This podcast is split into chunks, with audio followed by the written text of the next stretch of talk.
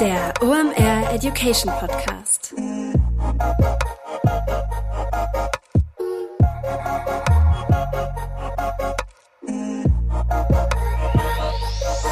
Es ist mal wieder Montag, Zeit für eine neue Folge OMR Education. Mein Name ist Rolf Fährmann, ich bin der Chefredakteur der OMR Reports. Der TikTok-Algorithmus gilt ja im Allgemeinen als Diva. Schwer auszurechnen, was da viral geht, kann man vorher eigentlich kaum sagen. Und deshalb ist auch Erfolg auf TikTok in der Regel nicht planbar. Dachte ich.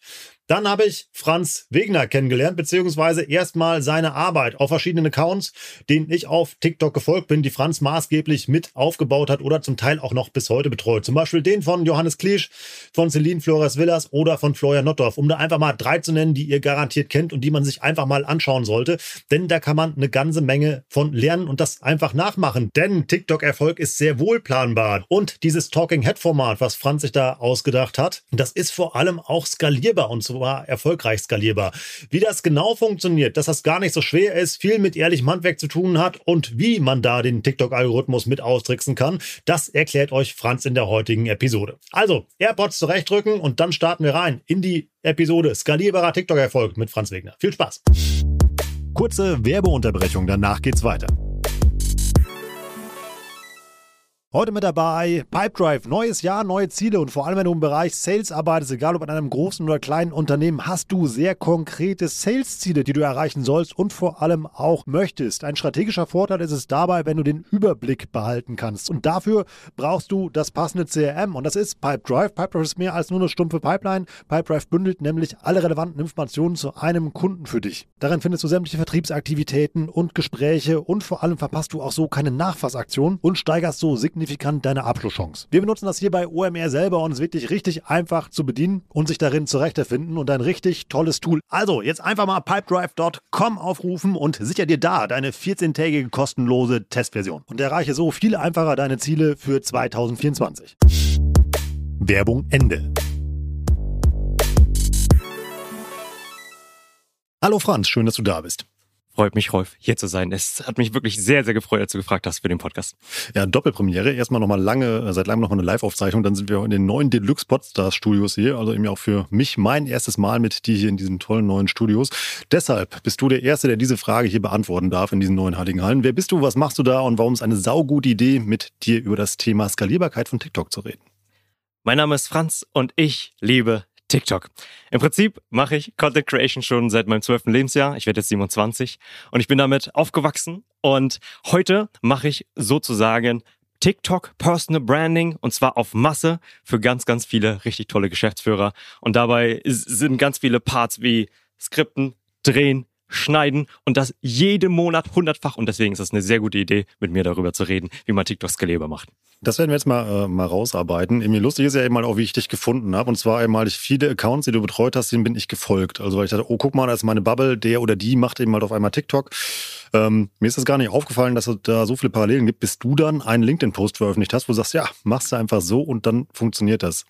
Ähm, warum ist das denn so schwierig oder warum ist das so ein verbreitetes Vorurteil oder ein verbreiteter Eindruck, dass Skalierbarkeit mit Reichweiten auf TikTok besonders schwierig ist? Ich glaube, das Problem in dem Fall ist immer noch ein Missverständnis, wie der TikTok-Algorithmus funktioniert, wie man den nutzen kann und was man, wie man da herangeht. Also wenn ich mit Unternehmen dort rede, dann denken die leider immer noch in den veralteten Social Graph. Ja, also typisch Follower aufbauen und dann an die Follower Content ausspielen. Bei TikTok ist aber ein bisschen anders. Also man kann es sich ein bisschen so vorstellen, okay, man kann selbst mit null Followern einen komplett neuen Account hochziehen. Das heißt, du lädst ein Video hoch mit null Followern und dann versucht der TikTok-Algorithmus herauszufinden, hey, ist dieses Video relevant für zwei, drei, vierhundert Leute? Ja, also TikTok versucht schon unabhängig, ob du Follow hast oder nicht, herauszufinden, was ist die passende Zielgruppe davon. Und diese zwei bis drei bis vierhundert Leute sind dann die sozusagen, sind sozusagen die Queen oder die Kingmaker. Die entscheiden, und jetzt kommt der entscheidende Punkt, mit ihrem Userverhalten, ob das Video dann viral geht oder eben nicht. Und das verstehen eben die meisten nicht, wenn sie sich an TikTok versuchen. Sie denken, äh, alle sind gerade auf TikTok, da wird gerade Reichweite verschenkt. Ich kann ja im Prinzip alles machen und ich bekomme dann automatisch Reichweite. Nein, am Ende ist es trotzdem userorientiert. Du musst Videos erstellen, die am Ende, die bis zum Ende geschaut werden und dann auch noch so relevant sind, dass der User interagiert. Und das ist das ganze Geheimnis. Ich weiß, es ist mega unsexy. Ich meine, das ist Content Marketing, aber am Ende müssen wir Content machen, der Leute interessiert, weshalb Leute freiwillig einschalten und dann geht man auch viral. Klingt ja jetzt relativ einfach, aber warum ist das denn trotzdem so schwer planbar? Also man hat ein relevantes Thema, man macht, macht ein richtig gutes Video, also man macht ja eigentlich so um, ähm, aus dem Lehrbuch alles richtig und trotzdem irgendwie klappt es dann nicht. Ja, ich glaube, es ist oft leider ein Nicht-Eingestehen der, der Realitäten. Also ich habe oft solche Gespräche mit Kunden oder die später Kunden werden und sie zeigen mir, was sie vorher gemacht haben. Und es gibt meistens einen von zehn Faktoren, warum die Videos nicht viral gegangen sind. Und das sind manchmal so Kleinigkeiten, an die man einfach nicht denkt, wenn man keine Perspektive von außen hat. Das können sowas sein wie, man hat einfach in der ersten Sekunde des Videos eine halbe Sekunde Pause nicht weggeschnitten. So, der User ist auf der Plattform so, der ist nur am Swipen im Schnelldurchlauf. Und wenn da auch nur ein neues Gesicht kommt, was man nicht kennt, ja, was, man nicht kennt, und man braucht eine halbe Sekunde, um das Video zu starten, hat man direkt verloren. Das kann schlechter Ton sein. Das kann auch einfach zu kompliziertes Video sein oder auch so Kleinigkeiten wie, okay, da ist ein Wasserzeichen unten fett eingeblendet, das sieht sofort nach Werbung aus und das swipet der User weg. Das heißt, oft ist es einfach dieses fehlende Eingeständnis, hm, vielleicht bin ich nicht so ganz ehrlich mit dem User, weshalb die Videos nicht so abgehen, wie man möchte. Und wenn man das aber alles weiß und wenn man sich wirklich nur noch auf die Inhalte fokussiert, die cool für den User sind, dann wird man sehen, okay, der Erfolg wird mit der Zeit kommen. Nicht mit einem einzelnen Hit, aber über die Zeit gesehen. Also geht es wirklich darum, ich glaube, das hat Roland in der State of the German Internet gesagt, immer, du hast 0,4 Sekunden Zeit, um deinen Gegenüber halt dafür zu interessieren. Also darauf kommt es halt an. Ja, also ich, ich kann es zumindest aus meiner eigenen User-Perspektive sehen. So, ne? Ich meine, ich weiß, bei vielen ist immer so TikTok, ah, Zeitverschwender jeden Tag und so. Okay, wenn ich auf TikTok bin, dann komme ich nicht mehr raus. Ich habe zumindest die Ausrede, es ist äh, Berufsrisiko. ich muss Zeit auf dieser Plattform verbringen und ich kann einfach sagen, ich entscheide innerhalb der ersten zwölf Frames, ob ich das Video weiterschaue oder nicht. Und ich weiß, es geht Tausenden, Millionen, Milliarden von anderen Menschen genauso. Und deswegen, ja, du musst entweder äh, ein Gesicht haben, was Leute schon kennen und deswegen dranbleiben, oder dein Thema muss irgendwie sofort relevant sein. Und das kann auch schon einfach so sein, okay, du hast, du, du redest was in die Kamera und es wird textlich nicht eingeblendet, was du sagst. Und wenn es nicht sofort rüberkommt, dann hast du verloren. Du baust ja im Schwerpunkt Personal Brands auf TikTok oder hilfst da, äh, hilfst CEOs eben halt dabei, ihren, äh, ihre Personal Brand auf TikTok aufzubauen. Was sind da die Besonderheiten, wenn man sowas macht? Die Besonderheiten hier sind erstmal zum einen ein riesengroßer Vorteil, weil auf TikTok es einfach schon so ist, es ist eine personengetriebene Plattform. Es ist keine Plattform, wo Leute aktiv raufgehen, um Brands zu folgen, wie zum Beispiel eher bei Instagram, wo man auch mal sagt, hey, ich folge irgendwie einem Klamottenlabel, weil ich die Fashion cool finde oder so. Deswegen ist da schon mal ein Riesenvorteil gesehen. Deswegen ist meine Empfehlung auch für alle Leute, die sich überlegen, hey, soll ich lieber einen Brand-Account machen oder einen Personal-Account, würde ich eher immer zum Personal-Account tendieren, weil er einfach schon mal eine bessere Chance hat, weil es weniger vom User als Werbung wahrgenommen wird. So, wenn man aber diese Entscheidung getroffen hat, dann gibt es folgende drei Herausforderungen. Nummer eins. Wenn man eine Personal Brand hat, dann muss auch immer diese, muss diese Person auch immer vor der Kamera sein. Das heißt, das ist nicht so einfach outsourcebar wie ähm, ja, ein Markenaccount, wo man einfach UGC-Creator anheuern kann wo man irgendwie mit B-Roll was auffüttern kann, wo man nicht einfach eine Agentur beauftragen kann, die das für alles einmachen. Das heißt, okay, es ist komplett abhängig von einer Person und die muss auch das Commitment aufwerfen, da reinzugehen. Nummer zwei, wenn sie das dann mal macht, diese Person ist, vielleicht hat sie dann noch keine Kameraerfahrung. Bedeutet, Besonders wenn du jetzt wie bei uns Talking Head Videos machen möchtest, dann ist das natürlich auch nicht so einfach, weil es gibt jetzt Leute, die jetzt erkannt haben, jawohl, ich muss irgendwie auf Social Media aktiv werden. Und besonders mit TikTok habe ich die beste Chance, aller Zeiten. Und dann stehen sie auf einmal, da haben noch nie YouTube vorher gemacht, standen noch nie auf einer Bühne und sollen auf einmal äh, charismatisch vor der Kamera sein. So, das ist die nächste Herausforderung. Da helfen wir natürlich in der Agentur sehr stark, weil wir da einfach hm, sozusagen Coaching machen. Und Nummer drei, das ist dann schon, ich sag mal, so ein bisschen Luxusproblem. Sie wissen nicht, wie sie dann mit der massiven Reichweite umgehen. Also ich habe jetzt schon vermehrt Kunden gehabt, die dann zum ersten Mal, die hatten vorher noch nie virale Erlebnisse gehabt, aber dann auf einmal das erste Video zwei Millionen Aufrufe gehabt und dann kommt dann die Mail, Franz, was machen wir denn jetzt mit den 2000 Kommentaren? Beantworten die wir jetzt alle? Oder äh, können wir da uns welche aussuchen? Oder wie geht man damit um? Und das ist quasi die positive Variante, aber natürlich auch auf der negativen Seite, hey, was passiert denn, wenn auf einmal diese 2000 Kommentare alle negativ sind? So, wie nimmt man die jetzt alle ernst? Ähm, wie geht man mit dieser Plattform um? Bin ich jetzt für immer verloren in diesem Kosmos? Habe ich jetzt für immer verkackt bei der Community oder eben nicht? Und das sind so die Herausforderungen, die, mit denen man sich einfach klar werden muss. Und da helfen wir natürlich sehr, sehr stark. Aber Unterm Strich sage ich immer, naja, dafür muss man bereit sein, aber die Vorteile überwiegen dann meines Erachtens nach trotzdem die Nachteile, weil einfach die Reichweite so, so krass ist und TikTok einfach, es ist wie so ein Geschenk Gottes, was in der Social Media Welt in den letzten 20 Jahren gekommen ist und deswegen bin ich so mega hyped auch über das Thema zu reden. Ich muss da gerade mal reinklicken, bevor wir jetzt zum nächsten Punkt halt irgendwie gehen. Äh, Franz, ich habe da 2000 Kommentare, was mache ich da damit? Beantworte ich die alle? ähm, ich glaube, ich habe dann ein bisschen eine Außenseitermeinung. Also es gibt einige Agenturen oder es gibt andere Social Media Leute, die sagen, hey, Community Management ist ultra, ultra wichtig. Du musst auf jeden einzelnen Kommentar antworten. Die Realität ist, ähm, es reicht aus meiner Sicht, wenn du dir so 10 bis 20 Kommentare rauspickst und die wichtigsten beantwortest. Weil das Ding, also besonders bei TikTok, die Kommentarübersicht ist so eine Katastrophe. Du, niemand scrollt bis nach ganz unten und liest die Kommentare durch, ja. Aber meistens gibt es irgendwie Kommentare, die immer und immer wieder gestellt werden und dann würde ich ich sage mal, ich würde primär diese beantworten, weil das Coole ist, das, was du beantwortest als Creator, wird auch oben angezeigt. Das ist so wie so ein bisschen FAQ. Deswegen kannst du schon steuern und ein bisschen Fragen vorwegnehmen. Und ansonsten leider ignorieren mit dem Rest. sonst, sonst machst du einfach den ganzen Tag nichts anderes mehr außer Community Management, weil es einfach so eine Masse an Kommentaren ist und du musst ab einem gewissen Punkt einfach aufhören, die zu beantworten, weil auch Monate später auch noch Videos angeschaut werden. Das, da kommt einfach niemand hinterher. Ich freue mich jetzt auf eure 2000 Kommentare genau zu diesem Punkt, Emi. Ich werde versuchen, sie alle zu beantworten. Du machst ja irgendwie SEO-Kommunikation, also Talking Head Videos. Wir haben, das ist ja irgendwie Mann oder Frau spricht eben halt frontal zu einem Thema, zu einer Kamera. Wir haben uns das rausgesucht, weil es eben halt am einfachsten skalierbar ist, eben halt als Format. Ja. Alles, was wir heute besprechen, kann man wahrscheinlich auch eben halt irgendwie deutlich kreativer mit, äh, keine Ahnung, Comedy-Content ähm, oder was auch immer irgendwie bauen. Lass uns aber mal bei diesem Talking Head-Format bleiben, weil es eben halt auch am ähm, ja, nachvollziehbarsten ist. Ja. Du hast eben gesagt, was brauche ich dafür? Ich brauche irgendwie ähm, jemand, der sich vor die Kamera traut, der das eben halt Gesicht eben halt dieses Accounts halt irgendwie ist, ähm, der muss das regelmäßig machen und der muss auch eine gewisse Kamerapräsenz haben, so als wichtigstes. Das sind so diese Grundlagen, die ich dafür brauche. Jetzt brauche ich ja aber noch Inhalt. Mhm. Wie baue ich denn so eine Content-Strategie? Ja, ich glaube, da habe ich auch wieder eine kleine Außenseitermeinung. Also unsere Content-Strategie für unsere Kunden ist meistens naja, Trial and Error. Weil das Geile an TikTok, an dieses Potenzial von dieser Plattform ist, du kannst ein Video hochladen und innerhalb von 48 Stunden weißt du, ob ein Thema viral ist oder Viralpotenzial hat oder nicht. Ich erkläre das ganz gerne, wie wir auch die Content-Strategie machen, anhand meiner TikTok 80-20-Regel. Das bedeutet, 80 Prozent des Erfolges auf TikTok ist der Inhalt und nicht die Produktion. Klar, ich komme eigentlich aus der Videoproduktion. Klar, ich schneide seitdem ich zwölf Jahre alt bin. Und es blutet mir immer das Herz, wenn ich TikToks aus der TikTok-App sehe, wo einfach nur automatische Captions sind und alles klein ist und das hingerotzt ist. Aber die Realität ist, wenn du ein geiles Thema hast und du okay verständlich bist, dann wird das immer eher viral gehen, als würdest du versuchen, aus einer eingepackten Scheiße einen Snickers zu machen. So, das geht einfach nicht. So, das bedeutet, kümmere dich erstmal um den Inhalt. Und innerhalb des Inhalts musst du dich im Prinzip auch nur 80-20 auf die Hook konzentrieren, also die ersten zwei, drei Sekunden oder wie wir gelernt haben, die erste halbe Sekunde. Und danach erst, wie, was nach den zwei, drei Sekunden kommt. Und innerhalb der Hook können wir auch nochmal die 80-20-Regel anwenden. Und wenn man sich dann mal die Videos anschaut, dann wird klar, hey, 80% des Folges sind einfach nur ein geiles Thema. So. Und dann ist danach deine Aufgabe, das nur noch so klar wie möglich rüberzubringen.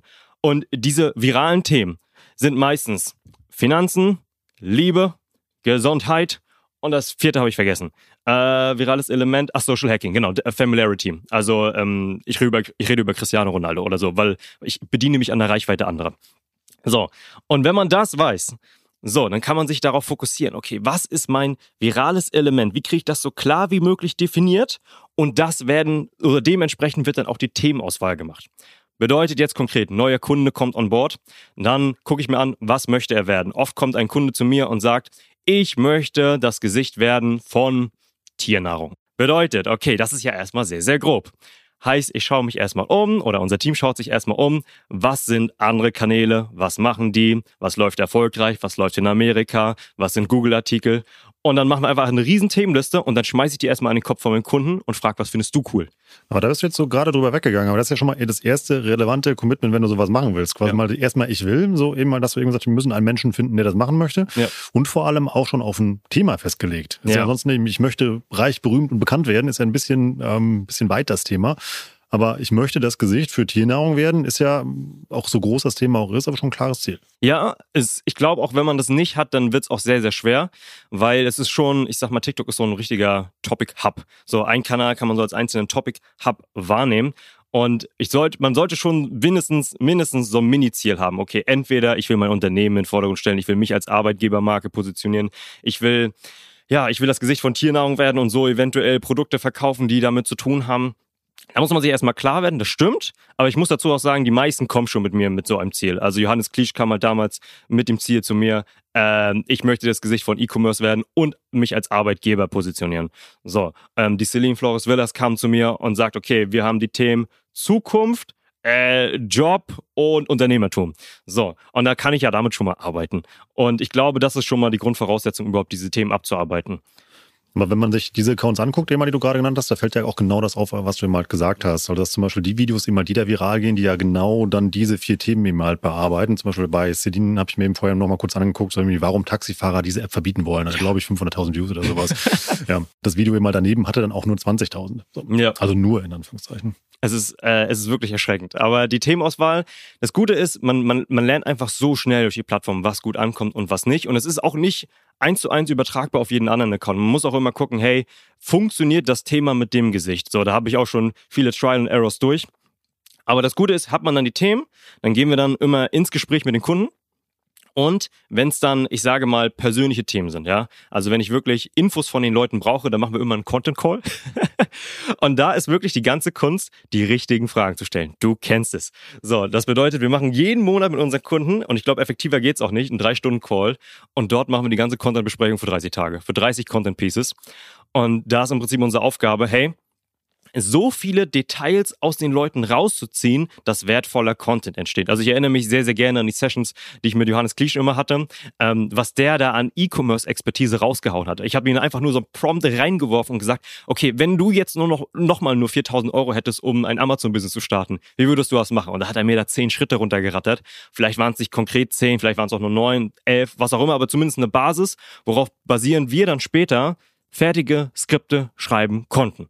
So, und das heißt, wir hatten dann die, den Inhalt, wir hatten die, den Juice, wir hatten die Source von dem Johannes Kliesch in die viralste Form gepackt, die wir können. Und das ist halt der Inhalt. Und zwar bei Talking Head ist es das Skript. Das heißt, die ganze Magie ist dann auch wieder einfach im Skript drinne und mit denen kommen wir dann zu den Kunden hin, drehen alles ab, haben das Material, schneiden alles fertig, publishen es und dann gehen wir viral im besten Fall. Kann man ja auch selber machen. Wie gesagt, ja. ich will jetzt nicht dein Geschäft kaputt machen, aber wir wollen ja heute was lernen. Dementsprechend Jawohl. muss man so ein bisschen rausarbeiten. Also ich kann das eigentlich wie eine normale Redaktionssitzung ja im Endeffekt ja. eben halt. Okay, guck mal eben halt, zum Beispiel Ziel Albert Greiner Grill war ja auch schon mal hier mit seinem Team. Ähm, die machen das ja ähm, nicht, also klar ist er das Zentrum eben halt dieses Kanals, aber er hat ein ganzes Team eben halt darum, was die Leute eben halt auch kennen, mit fünf, sechs, sieben Leute, ähm, die dann ja auch, ähm, wenn man das damals sich überlegen würde, die könnten sich mal ja auch hinsetzen und sagen, hey, guck mal, wir ja. wollen 30 Mal im Monat posten, eben mal, das sind Ideen halt, die wir machen können und bauen daraus hin dann so eine Redaktionsplan. Ja, ich glaube, mh, mm, der häufigste Einwand, den haben wir auch im Vorhinein besprochen, ist dieses, hey, ich will nicht nochmal das gleiche posten wie vor ein paar Monaten. Und diese Scham muss man sich einfach nehmen, weil die Themen muss man einfach doppeln. Das, was funktioniert, muss man nochmal spielen. Also damit würde ich erstmal anfangen, was lief in der Vergangenheit vielleicht auch auf anderen Kanälen gut und bring's dann auf TikTok. Also ich erinnere mich zum Beispiel an ein Video mit Florian Nottoff, CEO von Adference. Dort hatte er mal einen viralen LinkedIn-Post.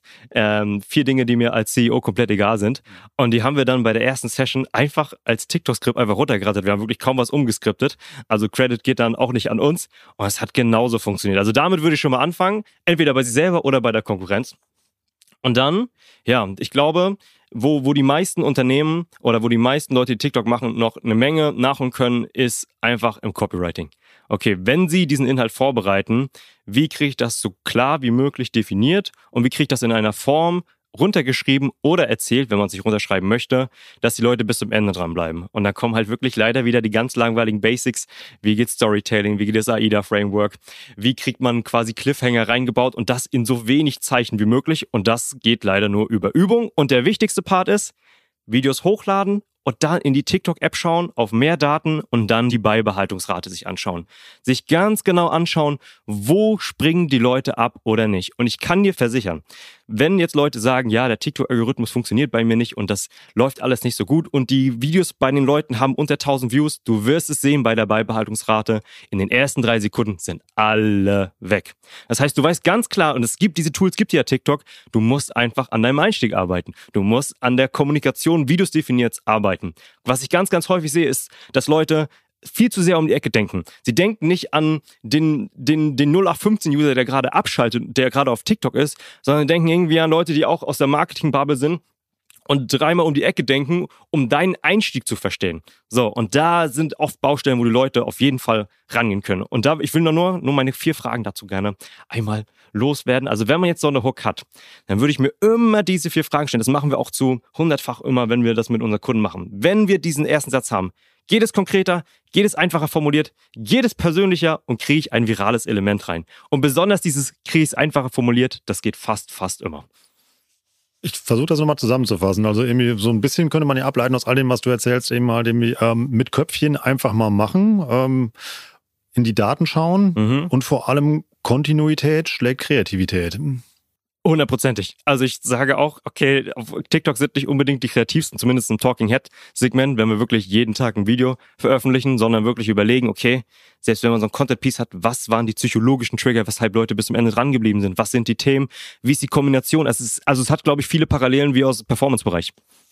Und das muss ich dich jetzt fragen, weil du sagst, ja, die, die Hook ist am wichtigsten, die erste mal halbe Sekunde. Wie schaffe ich das denn? Wie ist die perfekte erste halbe Sekunde eines TikToks?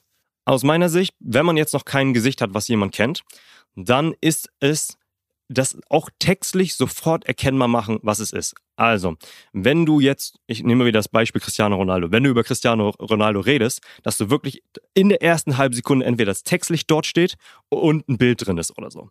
Aber oft fangen ja Videos an so, Hast du davon schon mal gehört? Als ich das gehört habe, und dann kommt irgendwie erst ab Sekunde vier das virale Element. Das bedeutet, man muss wirklich überlegen, was ist das Viralste, was ist das, weshalb Leute triggern und packt das sofort an den Anfang. Das ist auch der Grund, wenn du dir diese ganzen Accounts von mir anschaust, dass besonders in der ersten Sekunde oft nicht nur zwei Zeilen stehen, sondern manchmal drei, vier Zeilen, und auch die Triggerworte dann einzig einzeln farblich hervorgehoben worden sind. Weil wir wirklich wissen, okay, das muss an den Anfang und wir müssen die Leute sofort überzeugen. Das ist spannend, das funktioniert in dem Moment schon, wo du es gerade sagst, weil der Einstieg wäre dann, deshalb ist Cristiano Ronaldo der geilste Fußballer aller Zeiten. So neben mir wäre dann immer so ein Foto von Cristiano Ronaldo und da stand dann irgendwie, und das hat, das hat's ja mal, in hat mal bei dir gelesen, Schrift ist ja noch wichtig, dass sie kontrastreich, farbreich ist, lesbar ist, irgendwie, ähm, weil wir sind ja auf dem Smartphone unterwegs, eben halt irgendwie zu eigentlich 100 Prozent. Ähm, das muss knallen. Richtig, also die Schriftfarbe, ich, ich meine, ich werde dafür ja oft kritisiert, dass alle TikToks gleich aussehen bei uns. Aber es ist natürlich so, wir, also ich, meine Ansicht dazu ist so ein bisschen, okay, wir haben, wir haben diese fette Schriftart. Wir haben immer weiße Schriften mit gelben und grünen Highlights. Und das machen wir aus einem bestimmten Grund. Also Nummer eins habe ich den Stil eins zu eins geklaut von Ryan McGinn aus Amerika. Der hat den Alex Hormozy-Stil geprägt. Das war die Agentur dahinter. Und da habe ich auch kein Problem damit. Aber der Grund, warum wir die ja nutzen, ist, dass es einfach das lesbarste von allen ist. So, also versuch doch mal, eine dunkellila Schrift mit schwarzer Kontur zu lesen. Das tut ja an den Augen weh. Meine Richtlinie ist immer, okay, wenn du die Hook, also wenn du die Untertitel selbst noch auf den Thumbnail, also wenn du auf dem Prof, auf, aufs Profil gehst, dann siehst du ja nur ganz, ganz klein die Untertitel. Wenn du es dann noch lesen kannst, dann ist gut. Wenn du es aber nicht lesen kannst, nicht gut lesbar. Das bedeutet, diese Untertitel sind ja nicht dafür da, um primär die Leute bei der Stange zu halten, sondern um den Inhalt zu verstärken, weil der ist ja schon gut, weil wir haben uns ja ganz viel Mühe gegeben, ganz viel Mühe gegeben in der Konzeption, sondern wir wollen einfach nur, dass die Leute am Ball bleiben, weil sie den Inhalt besser verstehen. So, und deswegen Lesbarkeit over Flashiness, keine Ahnung. Jetzt mache ich mal einen Spielverderber. Jetzt kommt so also ein richtig blödes Argument. Ähm, das hört jetzt jemand, immer der, ähm, der Social Media Manager ist oder was auch immer und sagt, ja, aber das machen ja alle. Ja. Also ich will ja unique sein, ich möchte ja auffallen, ich möchte mal ja was Besonderes machen.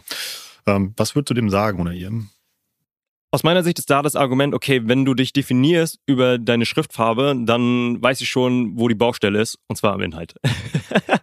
also wenn, so, also wenn, die, wenn, wenn du dich, wenn du dich definierst über die Schriftfarbe, also es, ich sehe es eher so, als würde man sagen, ja, ich will auf LinkedIn kein, keinen Text schreiben, weil ich will ja unique sein. Das ist wie so TikTok-eigene Schriftart. Und das Ding ist, ich habe ja auch Kundenaccounts, wo einfach nur Schwarz-Weiß-Schriftart ist. So, Hauptsache sie ist lesbar. Aber ich, mein Punkt ist einfach nur, okay, mach es wenigstens gut lesbar, aber die meisten Leute denken, ah, meine CI-Farben sind dunkellila und keine Ahnung, dunkelgrau und versuchen dann da die Untertitel reinzuquetschen, aber inhaltmäßig kopieren sie dann doch wieder den Rest. Deswegen ist da meine Antwort, versuch die erstmal über den Inhalt zu differenzieren und kopiere erstmal das, was funktioniert, weil dann weißt du, daran liegt's nicht. und dann fall so auf und dann kannst du immer und immer mehr ähm, dich anpassen. Das heißt, ja, aber unterm Strich, was hast du denn für Möglichkeiten, um aufzufallen bei den Untertiteln? Okay, du kannst schwarz-weiße Untertitel machen, du kannst Bilder einblenden im Vollbild oder als Picture-in-Picture oder du kannst Untertitelpositionen in der Mitte oder weiter unter haben. Und das machen wir auch mit allen, das machen wir auch mit Leuten und da spricht ja auch nichts dagegen. Aber wie gesagt, ich glaube, die Baustelle ist dann meistens woanders, wenn die Leute äh, das fragen. Und du, das hast du eben auch selber gesagt, ich sehe es ja halt auch in, in den Daten. Da sehe ich ja dann genau ja irgendwie im, äh, im Graph eben mal, wo sind meine Baustellen, eben mal, das heißt eben mal, wo muss ich eben mal als nächstes ran. Und vor allem, das ist bei TikTok eben halt, da die Leute ja so schnell weg sind, ähm, das ist ja nicht wie bei dem YouTube-Video beispielsweise, wo du sagst, okay, guck mal, die, äh, die, die, ähm, ähm, das bricht zu Anfang halt so ein bisschen ein, aber dann später sind die Leute halt wieder da, weil das sieht bei TikTok eben halt ja keiner. Das heißt, du kannst dich ja eigentlich chronologisch nur verbessern, bis du nachher das perfekte Ding hast, eben mal was einmal durchgeguckt wird. Ja, 100 Prozent. Also dieses, ähm, der, der, die Beibehaltungsrate ist so, so, so, so wertvoll. Ich erinnere mich da sehr, sehr gerne an einen Moment für ein Kundenprojekt, das, das war so ein Fail. Da hatten wir einmal, da hatten wir so einen Graph und dann nach 30 Sekunden ging der runter von 40 Prozent auf 2 Prozent und blieb da eine Minute. Ich dachte, was ist denn da los? Was ist denn da los?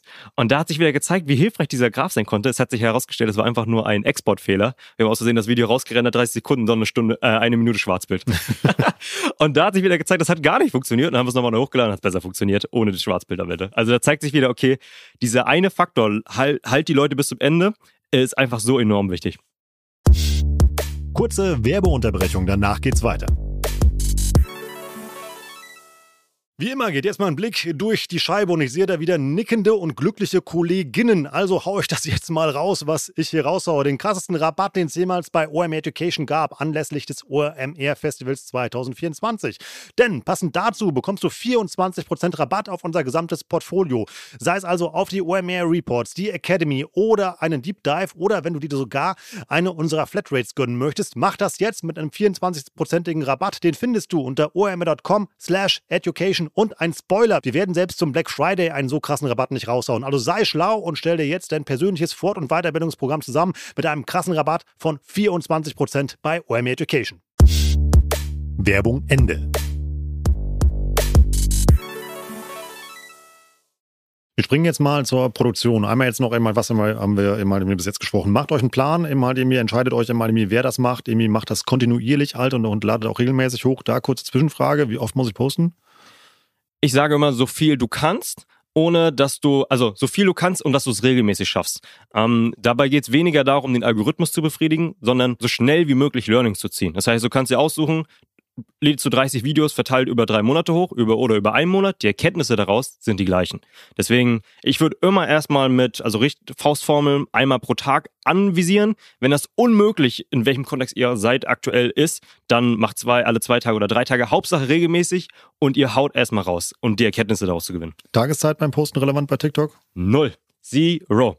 Du weißt gar nicht, wie oft ich schon Accounts leider betreut habe, wo es dann um drei Uhr nachts leider wegen irgendeiner Kurzfristigkeit dann hochgeladen worden ist und die Videos sind trotzdem viral gegangen. Ja. Okay, hätten wir das schon mal einmal von der Liste genommen, dann gleichzeitig noch einmal irgendwie geguckt, dass ihr ein klares Thema habt, baut da eben halt irgendwie äh, Content drauf, eben halt der relevant für das Thema und auch für eure Zielgruppe ist und bearbeitet wirklich an dieser ersten halben Sekunde, sei es eben halt ähm, äh, mit der sprechenden Person, eben halt, was die sagt und vor allem bildet das auch auf dem Thumbnail und auf dem ersten Frame eben halt auch ab, damit die Leute wissen, halt, worum es passiert, denn dann habe ich eine starke Hook.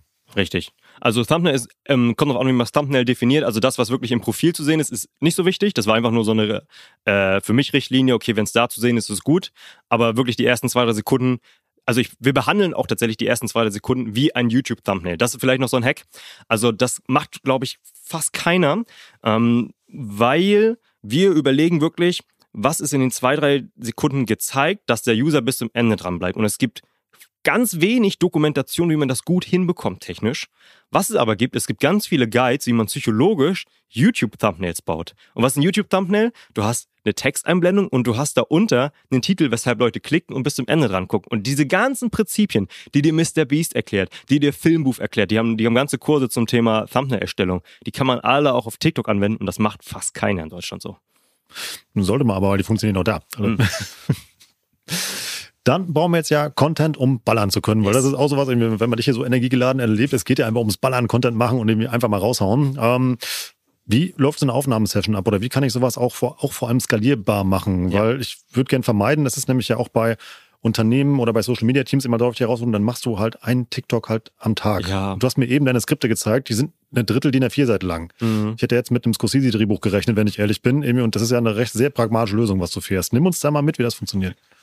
Also es ist, also Nummer eins, Batch Recording erstmal anzupeilen. Nicht zu sagen, okay, ich mache ein TikTok und das nehme ich am selben Tag auf. Wir kennen alle unsere To-Do-Listen am Tag. Das wird auf, das wird der letzte Punkt äh, sein auf To-Do-Liste und die wird dann vernachlässigt. Batch Recording. Macht das, was ihr schafft. Ob es ähm, eine Woche vorproduzieren, zwei Wochen oder vier Wochen vorproduzieren ist. Wir machen es natürlich, weil wir für unsere Kunden immer hinfahren müssen. Einmal im Monat, damit es für alle effizient ist. Okay, also erstmal alles vorskripten oder Ideen sammeln, je nachdem, ob ihr euch wohler fühlt mit mit Vorskripten oder mit Stichpunkten. Zumindest die Hooks würde ich vorskripten, hundertprozentig, weil die einfach so wichtig sind. Und dann Aufnahmesession machen. Okay, schafft euch ein Studio oder eine Ecke, wo ihr nicht auch noch diese psychologische Hürde habt, dass ihr sagt, ah, ich muss erst noch Licht aufbauen, ich muss erst noch eine Ecke finden im Büro oder so. Schafft euch einen Punkt, wo ihr wisst, da könnt ihr drehen, einfach auf Start drücken und fertig ist. So, und dann für den Dreh kommt natürlich darauf an, was für ein Equipment man hat. Meine Empfehlung wäre tatsächlich mit Teleprompter immer zu arbeiten. Die sind wirklich nicht teuer. Ähm, die Billo-Variante wäre tatsächlich mit der Frontkamera auf dem Handy aufzunehmen, weil da gibt es mittlerweile auch Teleprompter-Apps. Also du kannst zum Beispiel in CapCut gibt es einen Kameramodus mit Teleprompter, dass du, dass du dich selbst angucken kannst und kannst schon einen Text dort reinladen. Das ist wirklich die einfachste Variante, wie jeder das machen kann. Das Upgrade danach wäre dann mit fertigen Teleprompter.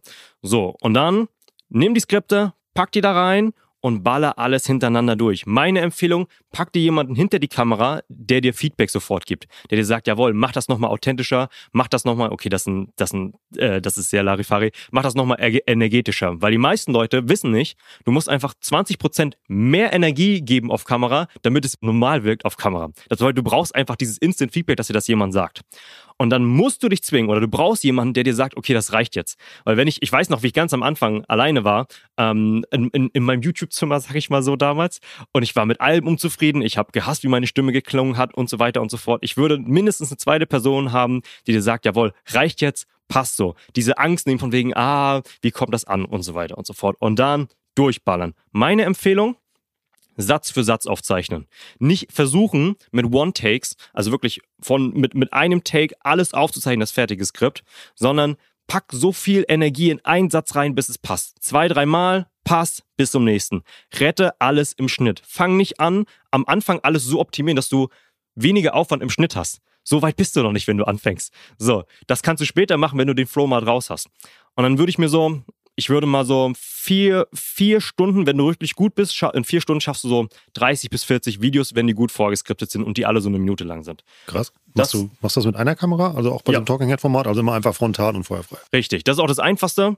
Ähm, ich würde da auch mit, ähm, im besten Fall mit einer 4K-Kamera aufnehmen oder das, was man zur Verfügung hat. Ist ehrlich gesagt nicht so wichtig. Hauptsache mit einer Kamera frontal rein. Wichtig, nicht zu nah dran. Nicht zu nah dran. TikTok ist ein, vert ein vertikales Format. Die Leute sind gewohnt, Smartphone-Videos zu sehen, wo alles Weitwinkel ist. Also lieber einen Ticken mehr Platz oben an der Seite, rechts unten zu lassen, ähm, als dass es so aussieht wie, es war ein 16 zu 9 Video und ich habe reingecroppt. So, dieser ganze Kopf im ganzen Frame, das, das mögen Leute einfach nicht. Das ist unnatürlich.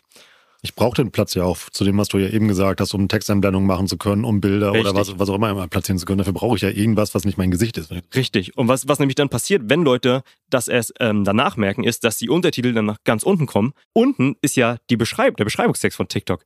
Und äh, ich weiß ja nicht, wie es euch geht, aber äh, ich lese nicht gerne Untertitel, der verdeckt wird von weiteren Untertiteln. Den lese ich mir nicht durch, dann kannst du ja auch die Arbeit sparen. Genau, und dann hast du dieses ganze Material und dann muss das geschnitten werden. Meine Empfehlung, wenn man ganz, ganz alleine ist und wirklich kein Team hat, was eine Videoproduktion hat, mach dir das so einfach wie möglich. Wenn du wenig Zeit hast, fang nicht erst noch an, das in Premiere zu laden, tausende Untertitel draufzupacken mit Einblendung und so weiter und so fort. Wenn du alleine bist, mach alles mit der TikTok-App oder mit CapCut. Finde die Möglichkeit, die für deine To-Do-Liste, für deinen Kalender passt. Und erst wenn du die Möglichkeit hast, outzusourcen, dann werde Schritt für Schritt professioneller. Genau.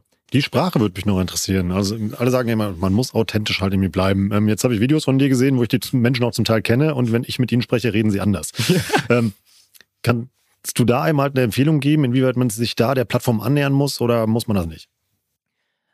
Aus meiner Sicht muss man das nicht. Wir machen das einfach nur, weil wir wissen, unsere Formel funktioniert. Und wenn die Leute jetzt nicht aktive Vorschläge haben, wie sie es umformulieren wollen, dann machen wir es auch nicht. Also manche Kunden, die sagen dann zum Beispiel, ein ganz konkreter Fall, wir nutzen oft ähm, das Präteritum am Anfang des Satzes. So, anstatt ähm, ich verbat dir das, ähm, wollen Leute, sagen wir normalerweise eher, ich habe verboten. So.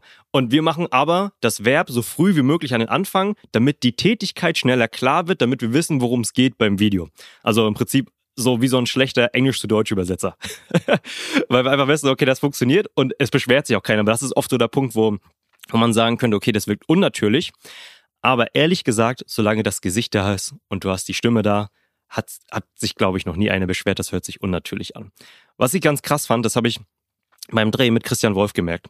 Ähm, der hat aktiv Vorschläge gemacht, wie er sofort beim Dreh anders wirken wollte ähm, durch seine Redeweise. So, also er hat ganz anders betont und hat eher betont, wie, mh, hm, kennst du, ja, Rezo kennst du natürlich auch, klar. Ähm, mit dem ist er ja auch sehr dicke, sag ich mal. Und er hat, hat ihn immer sehr als Referenz genommen. Das fand ich sehr, sehr inspirierend und krass, wie er quasi aus dem typischen Franz Wegner-Skript ähm, ein nicht-Franz Wegner-Skript gemacht hat, dem er ein bisschen alles betont hat. Und das geht sehr, sehr wohl, aber besonders wenn man am Anfang ist und diesen Stil noch nicht gefunden hat. Ich glaube, das ist einfach nur Übungssache. Dann ist es, glaube ich, besser, sich an die bisherigen Prinzipien zu halten. Ja, aber zum Beispiel, wenn ich das jetzt machen würde, zum Beispiel, wenn ich mich da hinsetze und irgendwie, ähm, ja, von Cringe und ähnlichen Dingen spreche, ist es eher, eher so eine Art ein Daubner-Moment, der da entsteht, irgendwie, aber es ist ja nicht sonderlich cool. Ähm, soll ich das trotzdem machen, weil irgendwie die äh, Wahrscheinlichkeit höher ist, dass ich da eine Zielgruppe treffe, für die das normaler Sprachgebrauch ist? Oder würdest du sagen, nee, lass das mal, das wirkt halt cringe? Also, wenn du dich damit unwohl fühlst, würde ich es nicht machen. Solange du dich damit wohlfühlst, würde ich es machen. Also, ich, nee, ich bin dann auch auf der zweiten Seite, dass es ein Cringe ist. Wenn, wenn du, also, man merkt ja den eigenen Cringe, glaube ich, auch sehr gut auch in der Kamera. Lass uns mal so ein bisschen Bausatz für das Setup machen, was wir brauchen. Ja. Ähm, immer der gleiche Hintergrund, habe ich bei deinen Produktionen gesehen. Für den Wiedererkennungseffekt, glaube ich, kann das halt nicht schaden. Ähm, wenn du, ähm, du hast eben, glaube ich, gesagt, 40 TikToks nimmst in vier Stunden auf oder ist möglich, irgendwie, ähm, machst du dann Outfitwechsel? Ja, wir machen Outfitwechsel. Wir machen meistens mindestens drei pro Session. Aber ehrlich gesagt, das ist auch nicht so wichtig. Ich habe, wir haben auch schon Sessions gehabt, wo einer, wo wir 30 Tage dann das gleiche Outfit gepostet haben. Es ist egal, weil die Leute sehen ja, wahrscheinlich oder im besten Fall ein Video pro Tag und als würden die sich erinnern, was du gestern angehabt hast. Ähm, die, wir machen es ehrlich gesagt mit den Locations einfach nur aus Effizienzgründen. So, weil wir wissen, okay, weil bei mir kommt natürlich der Sonderfall, meistens sind C-Level-Leute und die haben wenig Zeit und da bin ich schon froh, dass ich überhaupt mit denen einen Drehtag bekomme. Da können wir nicht noch 15 Minuten Umbaupause pro Location-Wechsel einplanen. Das ist einfach blöd, weil weniger Content rauskommt, weil das ist nicht das, was der Hebel ist. Genau, also ähm, wenn man jetzt alleine ist, okay, ich würde immer sagen, lieber mehr Zeit in die Vorbereitung, in die Skripte packen, als sich zu überlegen, okay, jedes zweite Video muss eine andere Location sein. Das ist komplett egal. Was schleppst du da noch mit? Also irgendwie Licht wahrscheinlich? Wichtig, genau, sehr, sehr guter Punkt. Du als Podcast Gott wirst es wissen, erst Ton priorisieren fangt nicht an, also wie oft ich schon Leuten geraten habe, die mir gesagt haben, ja, ich habe mir jetzt eine Sony Alpha-Kamera gekauft für 3000 Euro, aber irgendwie performen meine Videos nicht. Ja, schaut man sich die an, wurde mit On-Kamera-Mikrofon aufgezeichnet, was drei Meter von einem wegsteht, in einem halligen Raum. Nein. Mach lieber mit Smartphone-Kamera, dafür mit einem richtig guten Mikrofon, beziehungsweise muss nicht mal richtig gut sein, hab das Mikro einfach nah am Mund. Lavalier-Mikrofon, Richtmikrofon, auch die 50-Euro-Dinger reichen. Als nächstes investieren in Licht. Das heißt, ich habe dann als nächstes nochmal meistens ein Hauptlicht, ein Keylight dabei. Da habe ich ein, ein, ein, ein LED-Board, aber ehrlich gesagt auch diese 30 Euro Softboxen reichen. Ich habe die immer noch bei mir zu Hause stehen. Weißt du, wie viele Videos ich damit aufgezeichnet habe? Es muss einfach nur Richtlinie, große Lichtquelle, geiles Licht. und danach, wenn man das dann hat, man hat, man hat sich um Ton gekümmert, Lavalier-Mikrofon, ob es Funk oder Kabel gebunden ist, ist egal. Wenn man ein gutes Licht hat, dann kann man eine Kamera investieren. Und dann Teleprompter, wenn man dann möchte. Genau, was habe ich noch immer dabei? Ja, meinen dicken roten Koffer, wo alles dabei ist. Ähm, wenn man jetzt wirklich das skalierbar machen möchte, ganz, ganz, ganz große Empfehlung von mir, macht alles so redundant wie möglich. Also ich habe es wirklich letzte Woche von einem Kollegen gehört, der Folgendes gemacht hat und das machen ganz, ganz viele auch. Sie haben sich eine Kamera gekauft und da gibt es ja einen Eingang, um ein Mikrofon anzuschließen. So, und da war dann Funkmikrofon dran und hat es direkt eingeschlossen und hat den Ton nicht parallel abgehört, weil One-Man-Show und äh, du machst ja alles gleichzeitig. Und dann Aufnahmesession gemacht, Kundenprojekt, drei Stunden, fährt nach Hause, hört sich an, oh, drei Stunden Rauschen. oh, ich habe ja nicht mal ähm, das, Kamerami das Kameramikrofon als Backup-Mikrofon. Und deswegen ist auch der Grund, wir haben bei unseren Drehs ein Primärmikrofon, Lavalier-Mikrofon, wir haben nochmal ein zusätzliches Richtmikrofon, wir haben ein Backup innerhalb der, der Sender, wir haben eine kabellose Aufnahme und wir haben das Kameramikrofon. Das heißt, wir haben fünf Spuren, dass niemals die Chance besteht, ich habe gerade vier Stunden verschwendet, ähm, Material aufzuzeichnen, was ich nicht verwenden kann. Und das gleiche gilt dann auch, wenn man möchte, bei der Videokamera. Aber das ist dann wirklich erst für die Leute, die so richtig skaliert, das richtig skalierbar machen wollen, weil auch Speicherkarten geben irgendwann den Geist auf. Deswegen würde ich da dann lang, langfristig, wenn man wirklich sagt, okay, wir müssen ständig sehr, sehr viele TikToks produzieren, in eine Kamera investieren, die mehrere Speicherkarten gleichzeitig annehmen können, die redundant aufnehmen können. Das heißt gleichzeitig auch Speicherkarte 1 und 2, dass falls die ausfällt, weil Speicherkarten fallen einfach aus, dass immer ein Backup da ist. Was ich mir auch noch ganz gut vorstellen kann, ist, wenn du immer hier unterwegs bist, dass man irgendwie die äh, Plätze markiert oder zumindest abmisst, wo Licht, Kamera und so weiter halt irgendwie steht, eben halt, damit es halt irgendwie beim Aufbau schneller geht. Ja, sollte ich mal machen, ist ein sehr guter Tipp. Ich mache so immer ein Augenmaß, ich mache deinen TikTok-Kanal auf und dann schaue ich mal, dass irgendwie passt. Nee, aber ist ja gut. Also mir aber, hast du gerade gesagt, quasi mal Maskalieber quasi mal dementsprechend Dinge standardisieren, wie gesagt, immer halt, damit das irgendwie funktioniert. Okay. Ähm, Jetzt haben wir, ähm, wir haben die Strategie gemacht, wir haben ähm, die Aufnahme halt im Kasten. Jetzt äh, fährst du mit deinen Speicherkarten halt nach Hause oder eben halt das Social Media Team hat die Speicherkarten voller Content geballert. Mhm. Äh, Postproduktion, was mache ich jetzt? In der Postproduktion da geht's erstmal an, ähm, an den langweiligsten Part, aber sehr, sehr wichtig und das ist der Rough Cut. So, das Coole ist, das wird irgendwann ein Part, der KI komplett automatisieren kann. Heißt konkret, diese ganzen Outtakes, diese ganzen Pausen raus, sodass man nur noch diese, die fertigen Takes hat. Wir machen es meistens so, dass wir mindestens mit den Kunden jedes Video zweimal aufzeichnen, dass wir von jedem Satz quasi zwei Varianten haben. Also quasi da auch nochmal Backups eingebaut. Und dann fangen wir wirklich an, und das ist ein ganz Gut, das ist jetzt nicht so der Punkt, wo ich sagen würde, wenn man anfängt, sollte man machen, aber wenn es wirklich in Richtung richtig viel Content geht, wir machen sogenanntes Audio First Editing. Das heißt, ich bringe meinen Video-Editoren bei, wenn ihr diese Rough Cut macht, also einfach nur diese Sätze nacheinander, macht die Videospur aus, weil der Ton ist einfach wichtiger. Bedeutet, wir machen im Prinzip Podcast-Editing und machen am Ende, also wir machen, wir machen, wir machen die Videospur aus, machen Podcast-Editing und wenn wir damit fertig sind, machen wir Videospur wieder an und haben quasi ein Rough Cut von dem Talking Head. so, das heißt wirklich, weil was, was ich nämlich oft erlebe von Leuten, die anfangen zu schneiden, ist, die, die schneiden chronologisch. Okay, ich mache die ersten drei Sekunden fertig und machen dann auch Ton fertig und machen dann Untertitel fertig und machen dann Einblendung fertig und machen das immer so in drei Sekunden Häppchen. Aber separieren, wie in der Programmierung erst Rough Cut machen. Nach dem Rough Cut machen wir Einblendung, weil die wichtig sind. Welche Einblendungen sorgen dafür, dass das Video länger gesehen wird? Wenn man die fertig hat, dann machen wir Untertitel. Wenn die fertig sind, dann machen wir, was wir meistens machen, nochmal eine ganze extra Session oder einen ganzen extra Part nur für die ersten zwei, drei Sekunden. Was blenden wir da ein? Schreibst du die Untertitel selber oder werden die generiert über irgendwas? Ähm, die meisten meiner Cutter nutzen Premiere Pro und da gibt es KI-generierte Untertitel, aber ich muss dazu sagen, ich bin da ein bisschen, naja, ich, so, ich würde sagen Untertitelfetischist. Wir haben da sehr, sehr viele Guidelines, wie, wann, wo genau man Zeilenumbrüche machen soll. Also die Worterkennung ist mittlerweile sehr, sehr gut. Ich sag mal so zu 90 Prozent gut. Ähm, aber wann welche Zeile da ist, damit auch die Lesbarkeit gesteigert wird, ähm, da haben wir, glaube ich, nochmal, vielleicht auch ab und zu unnötigerweise, einen sehr, sehr hohen Anspruch. Da habe ich mir ein bisschen was zusammengemixt aus den Guidelines von Netflix. Die haben sie nämlich öffentlich einfach an ihre eigenen Untertitel.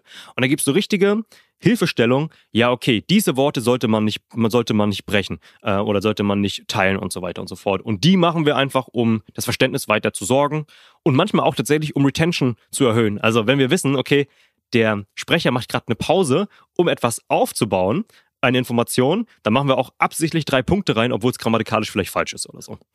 Okay, da hatte ich dich aber unterbrochen. Also quasi mal in die Produktion, Untertitel rein und was kommt dann?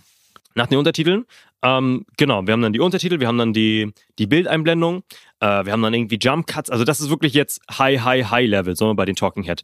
Ich würde meistens sagen, das ist dann für die meisten schon zu viel, wenn sie noch nicht mehr angefangen haben zu posten. Was ist ein Jump Cut? Ein Jump Cut, ein Jump Cut ist, wenn ähm, quasi ein harter Cut, wenn man gar nicht es versucht, den den Schnitt zu kaschieren, sondern äh, Person wechselt einfach im gleichen Frame von links nach rechts und es stört oder es wird einfach hingenommen von Position zu Position. Und genau, dann werden die fertig geschnitten. Wir brauchen meistens für ein Video zwischen zwei und vier Stunden pro, pro 30 bis 60 Sekunden TikTok, also recht viel Zeit. Das ist wirklich jetzt nur, wenn man ein Content-Team hat. Hundertprozentig. Wenn man alleine ist, zu viel Aufwand. Da sage ich ganz klar, macht das mit CapCut alleine irgendwie. Und Genau, haben wir die Videos fertig geschnitten und dann geht's dann ans Veröffentlichen. Was ich sehr smart finde, ist, das von der Tonspur her zu schneiden, weil man dann da ja automatisch äh, diese 0,5 Sekunden am besten ausnutzt, weil ja. können wir jetzt ja gerade ausprobieren, wenn wir beiden nichts sagen. Passiert halt nichts. Und ist weird. Ja. Ähm, und äh, deshalb füllt man ja automatisch diese, diese Stille oder eben halt irgendwie, wo einfach nichts im TikTok mal passieren würde, ja automatisch sofort mit Content. Das ist irgendwie, das ist die Aufmerksamkeit eben halt ja da. Es ist tatsächlich nicht nur am Anfang so, sondern wir machen auch, ich nenne es immer Crossfade Everything. also dieses, ähm, im Video-Editing nennt man, nennt man das J- und L-Cuts. Das bedeutet, wenn, wenn du mal die Videos anschaust, die wir für unsere Kunden produzieren, zwischen den Takes, zwischen den Sätzen, da haben wir nicht mal eine Pause drinne, sondern du hörst schon den ersten Konsonanten von dem nächsten Take, während der letzte ausgesprochen wird. Also ein Take, ein Satz vorbei, da fängt der nächste schon an. Also so, die, es ist wie so eine Art Welle. Also es gibt niemals diese Pause, weil das könnte auch schon Retention Killer sein, weil das, weil so merkt man einfach Cuts. So. Jetzt ja genau dieses, ähm, dieses Thema am Ende nochmal wiederholen, um diese, damit du mal wieder guckst, immer, irgendwie, deshalb ist Cristiano und genau deshalb ist Cristiano Ronaldo irgendwie. Okay. Ähm, einen Punkt haben wir noch, dann haben wir den perfekten Bauplan einmal durchgesprochen und das ist das ganze Thema Emi Caption, Hashtags, alles was mit Buchstaben zu tun hat. alles was mit Buchstaben zu tun hat, das finde ich sehr gut.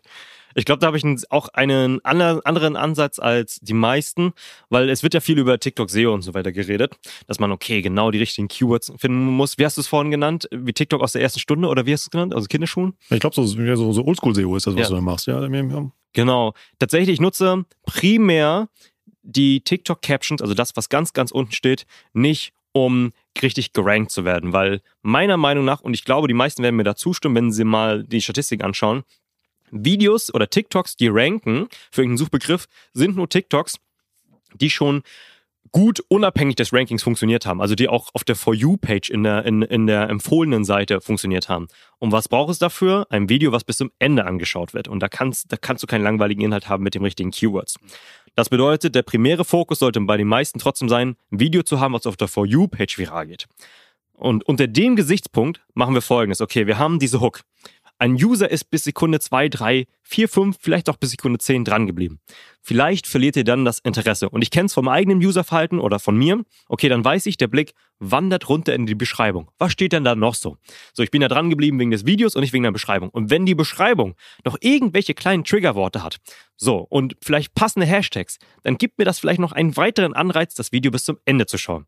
Und deswegen meine Empfehlung, Schreibt eure Caption so, dass sie einen weiteren Anreiz haben könnte, das Video weiterzuschauen. Ganz konkretes Beispiel, du machst ein Listicle mit 10 Punkten oder so. Also eine Liste, Top 10, bla bla bla bla bla. Dann nimm einfach schon den spannendsten Punkt, der vielleicht sogar schon Platz 2 ist, der ganz fast, fast am Ende ist, vorweg mit einem Element, ähm, was gut funktioniert hat. Also ich überlege gerade, bei dem Florian Keller, der das Pferdefutter-Ergänzungsmittel äh, verkauft. Da gibt's dann irgendwie drei, drei Fakten über Pferdefutter, die du nicht hören willst. Und dann spoilern wir im Prinzip schon in der Beschreibung, in der Kurzfassung, den zweiten Punkt, der aber am meisten Angst macht. Wo die, wo die, wo die Resonanz am meisten ist, wo man weiß, okay, da wird irgendeine Angst geschürt, weshalb man bis zu diesem Punkt mindestens dranbleiben muss. Und da hat man auch nicht viele Zeichen Zeit. Ich sage meistens, ich glaube, unter, unter 25 Zeichen oder so. Da muss man sich wirklich Gedanken machen, okay, wie kriegt man das aus Minimum runter? Gekürzt, kann auch ChatGPT helfen. Und dann bei den Hashtags versuche ich nur noch da mache ich so ein bisschen SEO-Aspekt. Da versuche ich nur noch das Video richtig zu kategorisieren. Okay, Hashtag Hunde, fertig. Macht Sinn. Ich finde das bei ähm, ähm, zum Beispiel bei Rezepten oder auch bei Gastro finde ich das relevant, weil eben mal da kann ja irgendwie TikTok tatsächlich wie eine Suchmaschine funktionieren, ja. weil du ja dann innerhalb von 60 Sekunden beigebracht bekommst, wie man Spaghetti Bolognese vegan oder nicht vegan halt irgendwie kochen kann ähm, oder eben halt in welchen Club in Berlin du gehst. So und deshalb glaube ich immer, ich glaube da macht es Sinn quasi mal eben auch viel mehr in die in die Caption halt reinzupacken irgendwie und da auch irgendwie ähm, äh, SEO-Sachen reinzuschmeißen, einfach irgendwie, damit es wiedergefunden wird, weil das ja Evergreen-Content ist, immer, den man immer wieder rausholen kann. Ich, ich finde es auch krass, weil ich hatte vorhin erst vor der Aufnahme nach einem Video gesucht von, von Johannes Kliesch, ähm, wo ich die Hook noch wusste, aber es war nicht in der Beschreibung. Es war äh, drei Wege, wie du mit TikTok Geld verdienst. Ähm, und da war, ich, ich habe nur die Hook bei Google eingegeben und es kam trotzdem das TikTok-Video, obwohl es nicht in der Beschreibung war. Also es hat dann offensichtlich, sagen ja auch immer alle, die automatischen Untertitel auch ausgelesen. Also ich finde, das finde ich auch schon krass. Das ist auch schon mal ein gutes Learning, dass man das weiß, dass äh, das da mal ausgelesen wird und das deshalb rankt. Franz, das war, glaube ich, jetzt, also wenn man das alles macht, was du gesagt hast, eben mal von A bis Z, glaube ich, hat mir jetzt wirklich so eine richtig schöne, irgendwie billigregal Gebrauchsanweisung für ein skalierbares TikTok. Irgendwie vielen Dank dafür. Kommen wir zur letzten Kategorie, die wir in jeder Episode machen. Die heißt einfach mal machen, obwohl man das auch einfach über diese ganze Episode drüber schreiben könnte. Aber ja, irgendwie einen Hack will ich bei dir noch abstauben. Ähm, wie soll ich anfangen? Nummer eins, wenn man noch gar nicht mit TikTok in Berührung kommt, sich erstmal zwingen, TikTok zu installieren. Ich weiß, es ist am Anfang ultra cringe. Ich weiß noch, wie es vor einem Jahr war, als ich auf LinkedIn angefangen habe. Für mich war es andersrum. So, von wegen, ich kannte nur TikTok, ich kannte YouTube, auf einmal war ich auf dieser Business-Plattform. Das war für mich alles cringe. Gebt der Plattform eine Chance und gebe den Plattformen aktiv Signale, dich kennenzulernen. Aktiv mal ein Video lang gedrückt zu halten und zu sagen, nicht interessiert. Wenn wenn dich ein Thema interessiert, danach suchen oder dort auch mal liken. Wirklich Gib dem Algorithmus eine Chance und du wirst selber an dir selber erleben, wie gut er dich findet und dich mit dem Content connected, den du gut findest. So, und wenn man das einmal realisiert hat, dann weiß man ja wohl, okay, ich muss ja auch einfach nur guten Content machen, der zu meiner Zielgruppe passt und dem Algorithmus so einfach, so einfach wie möglich zu machen, diese beiden zu connecten. So, und dann wenn man solo, wenn man solo unterwegs ist, mit der TikTok-App starten. Fangt nicht an mit DaVinci, mit Premiere. Versucht nicht erst euch tausende Hürden aufzustellen, um anzufangen, sondern kopiert am besten erstmal ein altes virales TikTok von wem anders und lernt erstmal die Plattform kennen und kopiert erstmal lieber, kommt ins Machen und dann könnt ihr immer weiter, immer mehr Personality reintreiben. Weil das Ding ist, und du weißt es selber, am Anfang ist jeder scheiße. So, macht das doch in einem kontrollierten Setting und macht das mit dem Bewusstsein und geh nicht mit dem Inhalt oder mit dem, mit dem Vorhaben ran, okay, das muss alles direkt perfekt sein. Ich sag immer, wenn du es nicht, wenn du nicht 100 TikToks hochgeladen hast, dann kannst du auch nicht sagen, du hast probiert. So, du musst einfach am Ball bleiben, mach es so einfach wie möglich und hau raus dann haut mal raus und haut auch gerne immer euer Feedback zu dieser Episode raus. Da freuen wir uns drauf. Vielleicht mal sogar mit einem eurer ersten TikToks immer was ihr macht zu der Episode. Franz, das hat ultra viel Spaß gemacht. Vielen Dank, dass du da warst. Es hat mir mega Spaß gemacht. Danke dir, Rolf. Ciao. Das war wieder richtig spannend. Ich habe eine Menge gelernt. Ich hoffe ihr auch. Das Thema einfach mal machen hätte man, glaube ich, über diese ganze Episode drüber schreiben können. Denn Franz ist nicht nur ein Energiebündel, wie ihr auch gemerkt habt, sondern ein echter Performer, wenn es um die Umsetzung geht. Und ich glaube, da konnte man heute eine ganze Menge mitnehmen. Wir sind ein bisschen lang geworden mit der Episode. Teilt gerne mal euer Feedback dazu. War das zu lang? Habt ihr es lieber kürzer. Würde uns mal interessieren, was für euch die optimale Episodenlänge ist. Denn wir optimieren das Format ja sehr, sehr gerne für euch, denn für euch machen wir das ja auch. Noch ein kurzer Hinweis in eigener Sache, heute mal ganz kurz. Und zwar, wir haben natürlich auch zum Thema TikTok die passenden Fort- und Weiterbildungsmöglichkeiten bei OM Education. Die findet ihr unter omr.education.com. Da zum Beispiel auch den passenden TikTok-Report oder auch bei den Deep Dives. Da findet ihr auch das passende TikTok-Format. Checkt das einfach mal aus und mit dem guten alten Gutscheincode Warenkorb bekommt bekommt ihr auch noch 10% auf euren Report oder auf euren Deep Dive Platz. Checkt das einfach jetzt mal aus. Ansonsten freuen wir uns über 5 Sterne bei Apple Podcast oder auch bei Spotify. Danke für euren Support da draußen. Ich bin Rolf, das war OM Education für heute. Tschüss aus Hamburg. Ciao, ciao.